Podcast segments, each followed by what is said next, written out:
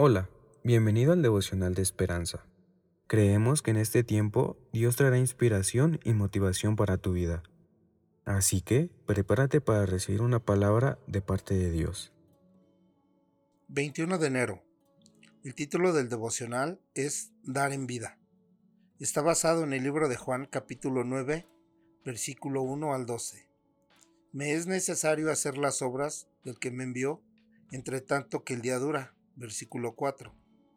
El autor nos dice, un exitoso empresario multimillonario pasó las últimas décadas de su vida haciendo todo lo posible para repartir su fortuna.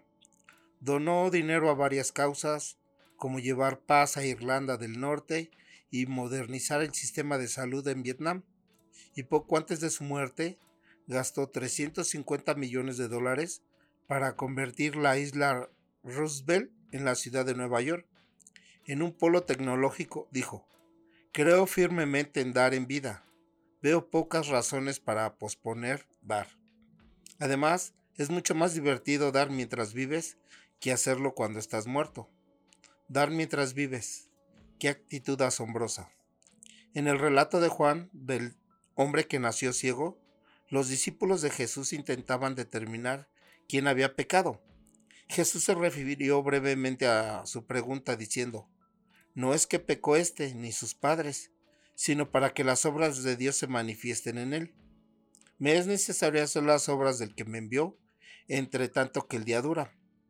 Aunque nuestra obra difiere mucho de los milagros de Jesús, independientemente de cómo demos, debemos hacerlo con un espíritu dispuesto y con amor, ya sea dando nuestro tiempo, recursos o acciones. La meta es que la obra de Dios sea manifestada. Dios amó de tal manera al mundo que dio, en retribución a esto, demos mientras vivamos. Oramos. Dios dadivoso, muéstrame dónde puedo dar hoy. Amén. Esperamos que hayas pasado un tiempo agradable bajo el propósito de Dios.